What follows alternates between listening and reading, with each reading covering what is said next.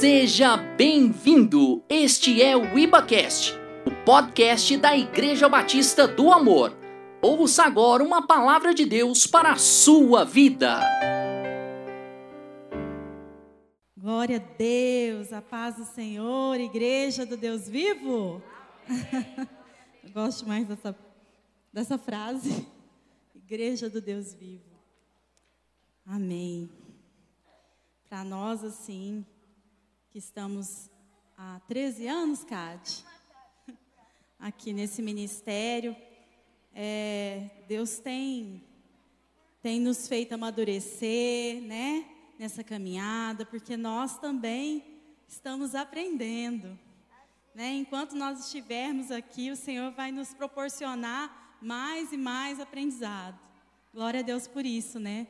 Porque Ele nos dá pessoas para caminhar junto conosco ensinando né, o que, que nós precisamos é, ir melhorando, aperfeiçoando aquilo que diz o pastor, e, de, e deixando de ser feio. Tem gente que acha que é bonito ser feio, né? E, a, e deixando essa fala. Amém, queridos. Hoje eu vou compartilhar é, com vocês é, dois versículos que estão no livro, em livros proféticos. Um está no livro de Abacuque, finalzinho do livro de Abacuque. Abacuque é um livro que tem três capítulos apenas, nós vamos ler lá no capítulo 3. E o outro está no livro de Lamentações de Jeremias. Nós vamos ler primeiro o livro de Abacuque. Eu sei que está lá no finalzinho da Bíblia, né? Finalzinho do Antigo Testamento do Antigo Testamento. Amém, queridos? Amém. em Abacuque 3, versos 17 e 19, diz assim: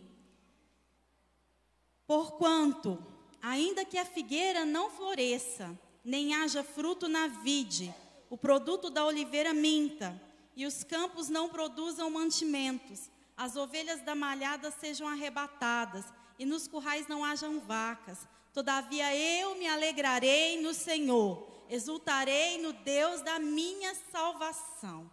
O Senhor é a minha força, e fará os meus pés como os das cervas, e me fará andar sobre as, sobre as minhas alturas. Glória a Deus, Senhor. Amém. E lá em Lamentações de Jeremias 3 também partir do verso 22.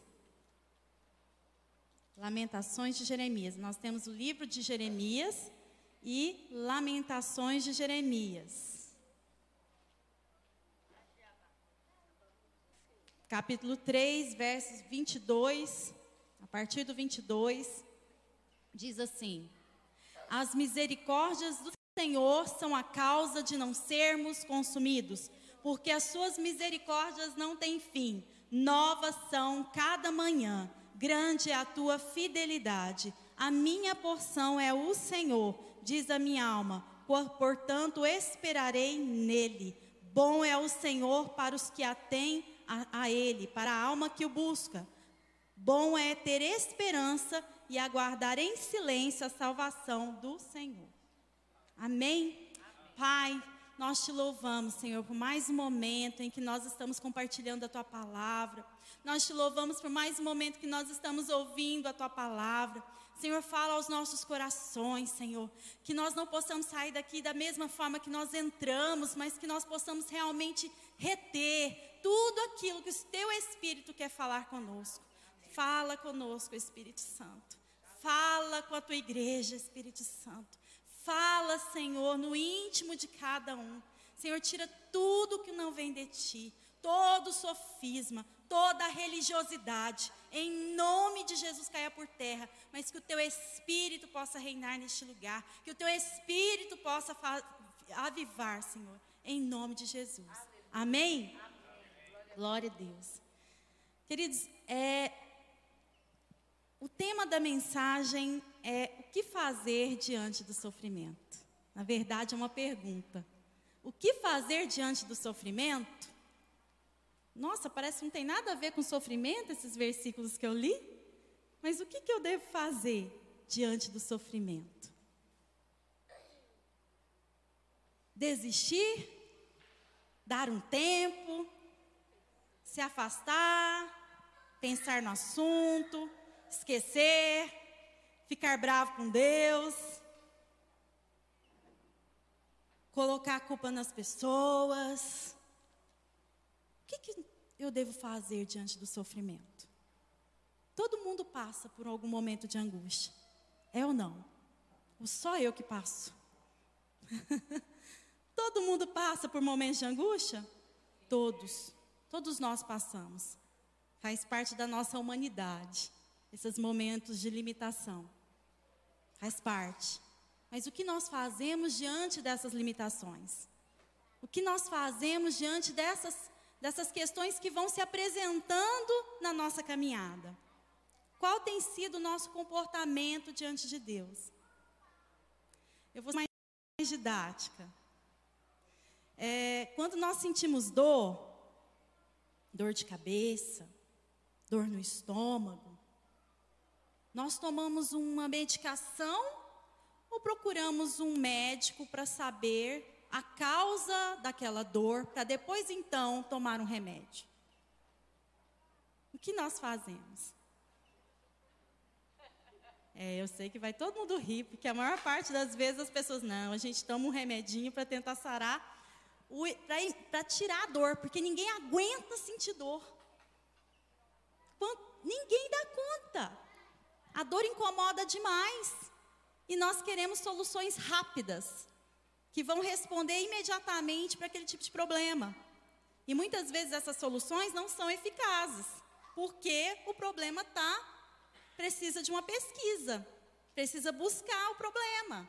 Às vezes, uma dor de cabeça não quer dizer que é a sua cabeça que está doendo. De repente, é uma outra área do seu corpo que está precisando de cuidados. Cabeça dói, porque está te, te avisando: ó, você está com um problema de saúde. E nós, geralmente, é, é do, do comportamento humano fazer o quê? Ah, eu vou tomar um remedinho aqui para ver se passa. Né? Ah, Cristina, está errado. Eu estou só mostrando para vocês como é o nosso comportamento. Nós somos assim com dor, imagina com sofrimento. Nós somos assim com as dores, imagina com sofrimento. É natural que o homem, que o ser humano queira o quê? Algo mais rápido para eliminar o sofrimento. Ah, eu vou desistir. Ah, eu vou esquecer. Ah, eu vou chutar o balde. Ah, não. E aí eu trouxe dois, duas referências proféticas para falar sobre isso com vocês. São só eles que falam sobre o sofrimento na palavra? Não. Nós, a nossa palavra, ela é maravilhosa, ela é fiel e digna de toda aceitação. Ela é fiel e digna. Sabe por quê? Porque nós estamos recheados de exemplos de, de pessoas que passaram pelo sofrimento. E nos ensinam princípios muito interessantes para nós conseguirmos passar um pouquinho nessa área. Vocês entendem? Então eu peguei como referência Abacuque e Jeremias. São dois profetas do Antigo Testamento. Abacuque escreveu um livro menor, e Jeremias um livro maior. Jeremias profetizou durante 40 anos. E Abacuque, e eles são contemporâneos.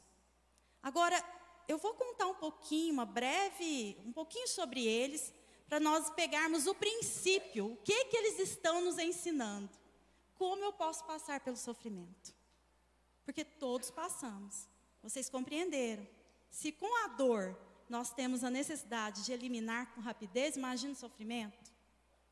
Agora vamos entender na palavra o que esses dois profetas podem nos ensinar com o sofrimento, porque eles sofreram muito. Na época deles, eles sofreram muito. Eles questionaram a Deus, eles buscaram Deus do Senhor. Então vamos lá. Jeremias então foi um profeta que profetizou durante 40 anos. Ele pegou cinco, quatro reis, quatro reis. E ele profetizou a respeito é, numa nação que tinha desistido, se desviado do Senhor. Uma nação que Deus tinha escolhido para ser referência mundial, e aí de repente essa nação se desvia de tudo aquilo que o Senhor pediu para eles não desviarem. Pastor, hoje postou algo sobre bênçãos e maldições, foi hoje, né, pastor?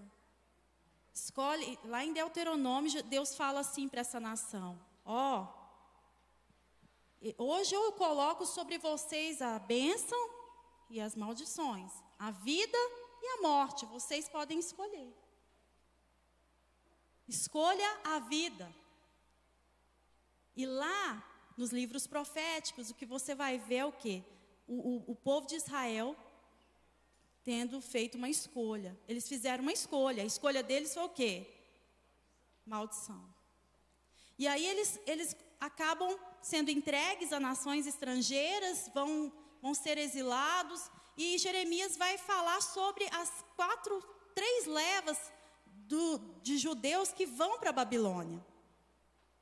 E Jeremias ele, ele, ele vai, inclusive, perceber essas levas, como que isso vai acontecendo, porque os babilônicos eles pegam dos judeus o melhor no que diz respeito à liderança política, religiosa, intelecto e deixa um grupo à mercê.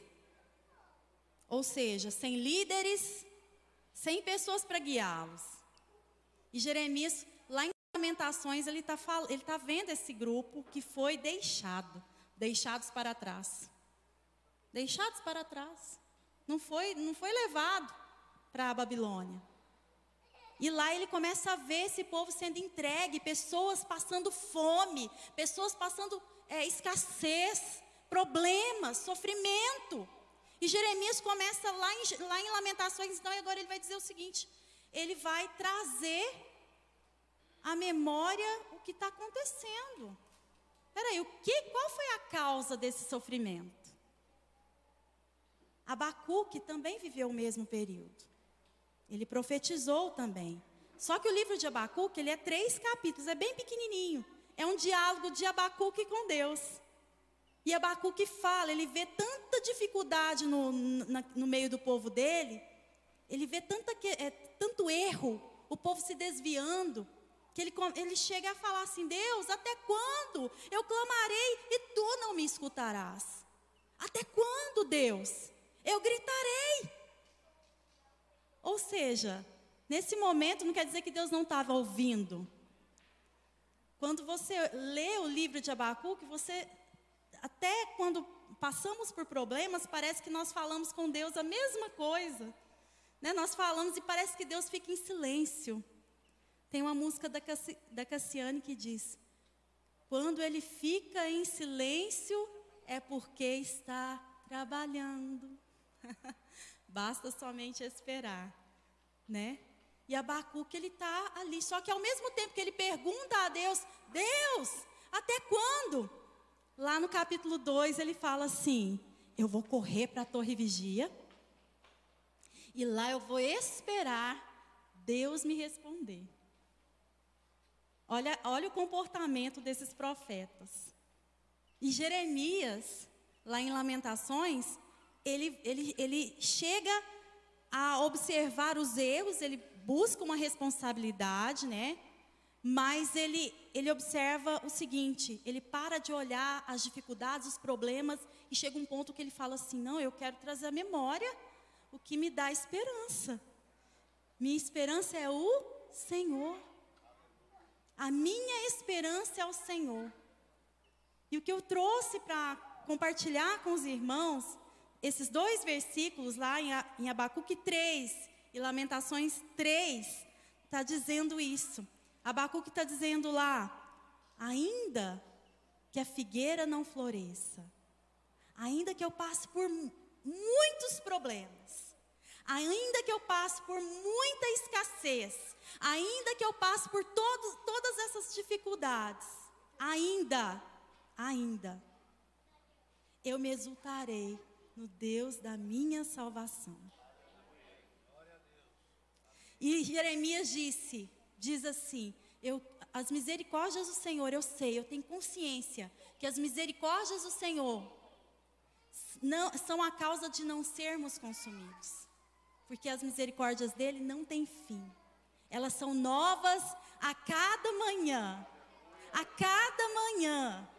E eu, gente, quando eu quando nós lemos esses livros, e, e, eu convido a vocês, leia toda a Bíblia, porque a palavra do Senhor ela é tremenda, mas ela te dá uma esperança no teu espírito.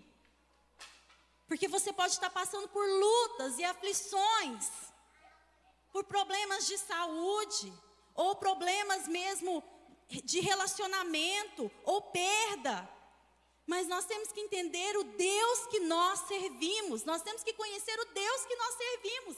Esses profetas conheciam esse Deus. E, e nesse Deus eles depositaram toda a sua esperança. Em momentos de extrema desesperança, eles ainda conseguiram ter grandes esperanças. Porque a nossa esperança está no Senhor. Está no Senhor. Então, algo que nós precisamos aprender com eles: ter esperança. Primeiro, conhecer o Deus que servimos. Se eu conheço o Deus que eu sirvo, tudo pode acontecer ao meu redor. Tudo. Tem uma música também, acho que é o Juliano Som que canta. Quando o mundo cai ao meu redor, teus braços me seguram. Quando o mundo cai ao meu redor, existe esperança. Pode acontecer tudo ao seu redor. Mas eu tenho uma certeza. A minha certeza é que o Senhor esse Deus que eu sirvo, Ele é poderoso, Ele é misericordioso, Ele me ama. É só um momento, é só, uma, é só um, um breve momento. Amanhã será diferente. Amanhã será diferente. Porque os braços do Senhor vai me segurar no tempo que eu estiver passando pela luta. Ele vai me fortalecer. Mas os que esperam no Senhor renovarão as suas forças subirão com asas de como águia. Vocês já viram o voo de uma águia? Mas como assim, Cristina? Eu estou passando por tanto problema. Deus te sustenta. É isso. Esses profetas estão nos ensinando isso. É Deus que sustenta, não é na sua força. Porque na sua força, muitas vezes, você nem vai conseguir caminhar você está fraco. Às vezes a, a, os problemas, as dificuldades, as tribulações nos enfraquecem. Mas Deus é que nos sustenta. A esperança é o nosso Senhor. É o nosso Senhor. Se eu for sentar para contar para vocês quantas e quantas vezes eu as dificuldades que eu já passei e passo. Ah, Cristina, mas você Está na igreja? Como assim que você não passa? Gente, quem não passa? Jesus já disse para os discípulos: No mundo tereis aflições, mas tente bom, bom ânimo, eu venci o mundo. Eu venci, você vai vencer. Eu estou com você todos os dias, até a consumação do século. Eis que estarei convosco. É uma palavra que eu me, me apego a ela. Eu estarei contigo. Então, onde você for, tenha certeza, Deus está com você. Na alegria, na escassez, na tristeza, em momentos de extrema dor, em momentos em que você vai se achar, você vai pensar que você está só. Sabe aqueles momentos que você fala assim, eu, ninguém está. Querida, nesse momento Deus está te carregando no colo. Está cuidando de você. Nos mínimos detalhes. Nos mínimos detalhes. Nosso Deus, Ele ama, Ele te ama. Fala para o seu irmão, o nosso Deus te ama. Você é precioso, preciosa. Você sabia que você é precioso? Você tem consciência disso? Sabe por quê? Porque Deus morreu por você. Ele se doou por você. Ele se doou. Ele veio ao mundo para se doar por você. Quer um amor maior que esse?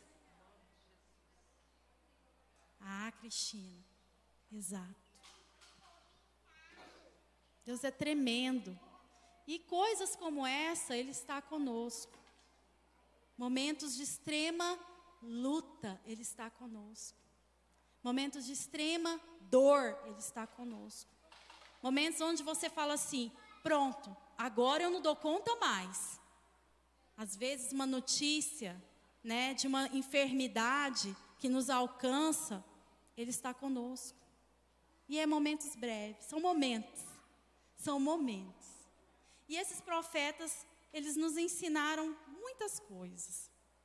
Uma das coisas que eu peguei, assim, de ensinamento sobre a questão da do sofrimento é a primeira eu peguei do livro de Jeremias, Lamentações de Jeremias, que diz, né, a primeira coisa que nós precisamos saber é verificar diante de Deus a nossa responsabilidade com relação ao sofrimento. Por que, que eu estou dizendo isso? Todo sofrimento tem causa no, no pecado? Nem todos. Porque se eu falar sobre isso, eu estou desconsiderando o sofrimento dos apóstolos, eu estou desconsiderando o sofrimento do próprio Cristo, que ele sofreu por amor, né? Eu estou desconsiderando alguns casos, casos, mas a maior parte desses sofrimentos também tem causa no pecado, de escolhas, escolhas que fazemos. E isso nós precisamos ter consciência. E como que eu vou fazer isso? Buscando a presença de Deus. É o Espírito Santo que nos convence do pecado, da justiça e do juízo. É o Espírito Santo. Uma vez uma irmã falou, né? Homem convence homem. Não, homem não convence homem. É o Espírito Santo que convence. E então, o que, que acontece? Jeremias buscou ao Senhor. Jeremias se achegou aos pés do Senhor. Senhor, por que, que a nação está sofrendo desse jeito, Senhor? E, e com certeza o Senhor falou ao íntimo de Jeremias, relembrando o que havia acontecido. Por conta de escolhas erradas, a nação agora estava sofrendo, porque ela escolheu. Ah, mas e o que, que o Abacuque faz? Ele vai, se coloca diante do, do Senhor também, vai lá na, na torre e busca o Senhor, a face dele. A primeira coisa que nós temos que fazer, buscar a face do Senhor. Nós precisamos buscar a face do Senhor, colocar essa situação diante de Deus, conversar com Deus, porque Ele é um, um ele, ele, nos, ele se relaciona conosco. E Ele coloca impressões em nosso espírito. E Ele vai nos trazendo a memória. Se tem algo que precisamos pedir perdão, é diante de Deus. Tudo acontece diante de Deus. Você precisa pedir a Deus. Agora, uma outra questão que Jeremias traz é sofrer diante de Deus. Há uma diferença entre reclamar e sofrer, viu, queridos? Há uma diferença muito grande, porque às vezes ah, a pessoa, né? Ah, mas não é pecado ficar reclamando, então. Se nós fazemos tudo diante de Deus e tudo deve ser feito para a glória dele, o nosso comportamento, né, é, diante desse sofrimento, é que vai revelar a glória de Deus ou o pecado da nossa parte. Se eu me achego aos pés do Senhor e eu, ó, choro, busca o Senhor. Diante de. Porque sofrer, como eu disse, todo mundo vai passar por alguma angústia. É. Jeremias foi um profeta que sofreu. Chora lá em Lamentações. Lamentações de Jeremias. Lamentações, ó. Oh. Mas ele não fica assim, gente, vejam como eu estou sofrendo. Olha, não. Ele vai diante dos pés do Senhor. Senhor, e sofre diante de Deus, ele não sofre diante dos homens. Há uma diferença. Porque quem pode te defender? Deus. Só Ele. Olha a diferença. Então, uma, coisas que, que, que Jeremias foi trazendo para mim. Olha, que interessante, pastor. vou sofrer diante do Senhor. Então não está errado eu chorar diante do Senhor. Então não está errado eu me chegar diante dele e, e colocar essa situação diante. Não, você deve fazer, é diante dele. Porque é só ele que pode te ajudar nisso. Diante dele você reconhece se há uma responsabilidade, se há. Que nem sempre, como eu disse, nem sempre está relacionado ao pecado, sofrimento. Às vezes acontece porque nós precisamos amadurecer também. E é interessante porque o sofrimento revela a nossa finitude, né? Muitas vezes. E, e, e, e ela escancara isso para nós e o, e o quanto nós somos seres incompletos e o quanto nós precisamos desse Deus para nos completar. Só o Senhor nos completa. Só Ele. Então, quando nós estamos passando por esses por alguns problemas, nós reconhecemos. Ah, quer dizer que é só quando passa? Não, isso é escancarado. Não, os irmãos compreendem. Então, a, a nossa atitude em meio à tribulação determinará e, e, a, e se elas resultarão em glória e louvor a Deus ou em pecado da nossa parte. Qual vai ser a nossa atitude diante do Senhor? Ah, eu vou falar, não, eu estou cansado de passar por sofrimento. Ah, eu vou chutar o balde. Ah, eu vou sair da igreja. Ah, ninguém me, me compreende. Ah, ninguém.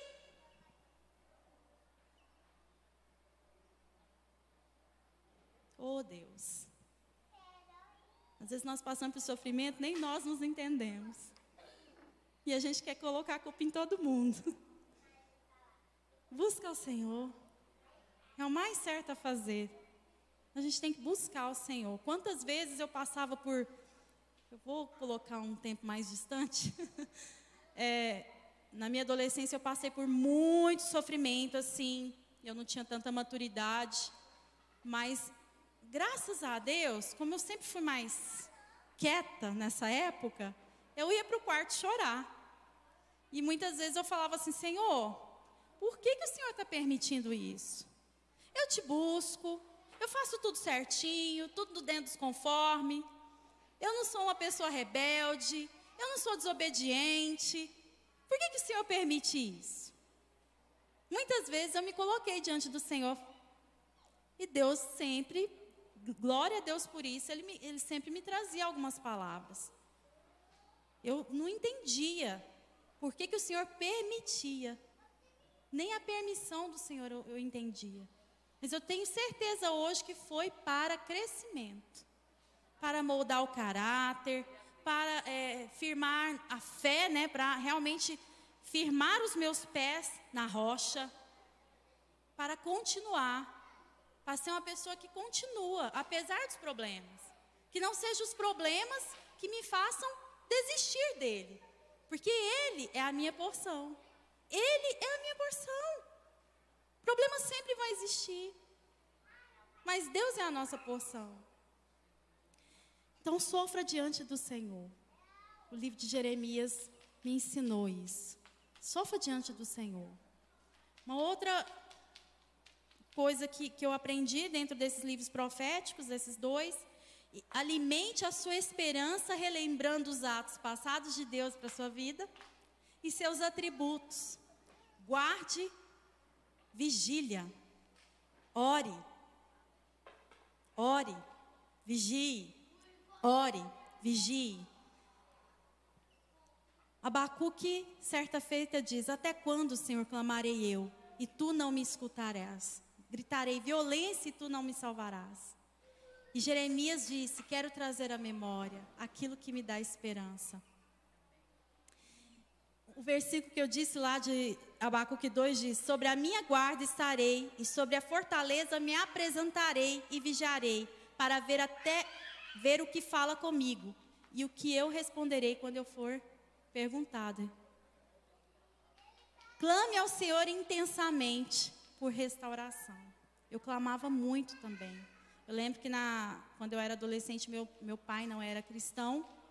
Eu sempre conto mesmo testemunho.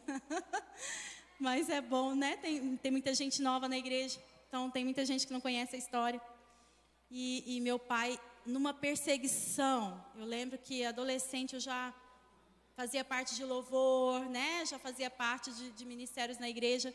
E eu tinha que muitas vezes não. É, é, meu pai me proibia de ir.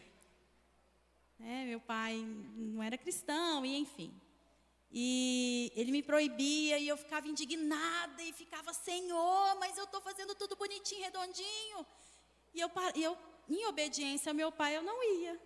Muitas vezes eu deixava de fazer as coisas, em obediência a ele. E eu querendo estar ali, mas em honra, em obediência. Não é assim que a palavra fala? Porque a palavra não fala assim, ó, honra teu pai e tua mãe quando eles for crente, né? Quando eles forem convertidos. Fala assim: honra teu pai e tua mãe, ponto. Porque isso é agradável ao Senhor. E assim eu fazia. E muitas vezes eu ia para o culto e aquela luta. E, e eu vivia clamando por restauração desde aquela época. Meu pai só foi aceitar a Cristo. Eu já era casada aqui na igreja com o pastor Ricardo. Aí ele aceitou, aceitou. Foi um testemunho maravilhoso. Mas eu clamei por restauração na minha casa durante anos. É porque nós queremos a restauração para ontem. Porque às vezes é tão dolorida a questão da dor, não é? A dor a gente resolve com remédio, rapidinho. Mas o sofrimento não é fácil. Então eu clamei por, pela restauração na minha casa. Eu clamei pelo Senhor durante anos. E o Senhor respondeu? Respondeu, queridos. O Senhor respondeu. E para honra e glória do Senhor, meu pai hoje é um homem que serve ao Senhor. Restaurado. Está lá na igreja.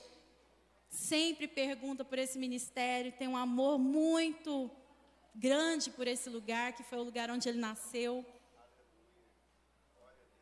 E muitas vezes eu pedi ao Senhor, tem misericórdia. Quando eu lembro esse choro não é de angústia, é de alegria. Que eu sei que o meu pai foi restaurado. E eu creio nesse Deus que faz milagres. Ele restaurou, restaurou a minha casa, fez outras coisas na minha casa, com a minha família, no nosso casamento. Se eu fosse contar tudo que o Senhor tem feito durante esses anos, ah, em um culto não dava. Mas eu tenho presenciado e experimentado a glória de Deus e a graça de Deus, acima de tudo, porque é porque eu mereço? Não. Ele me ama. Ele ama você. E é propósito dele que toda a família esteja diante dele. É propósito. Então, ainda que a figueira não floresça, ainda que tudo esteja dando errado, não desista de Deus. Deus é tudo que você tem. Ele é tudo que você tem. Aliás, Ele é tudo. Você já não precisa de mais nada. Só Deus. você já tem tudo.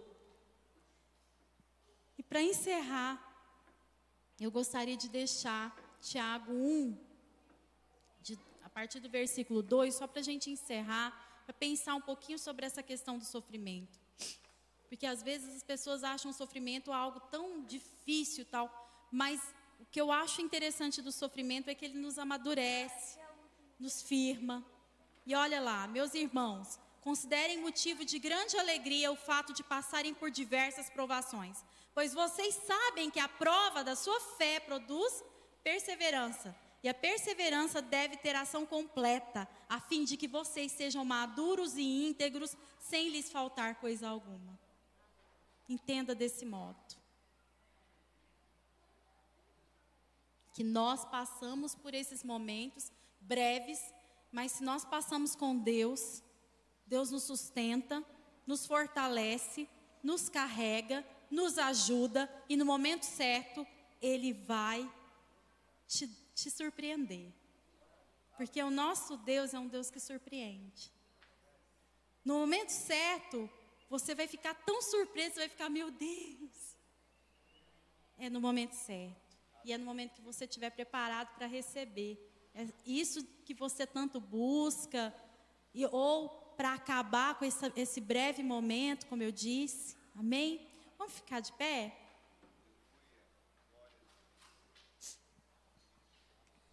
Como Jeremias e Abacuque, que são profetas que buscaram a presença do Senhor. Esses profetas buscaram. Eu não sei como você chegou aqui nesta noite. Eu não sei, mas o Espírito Santo sabe.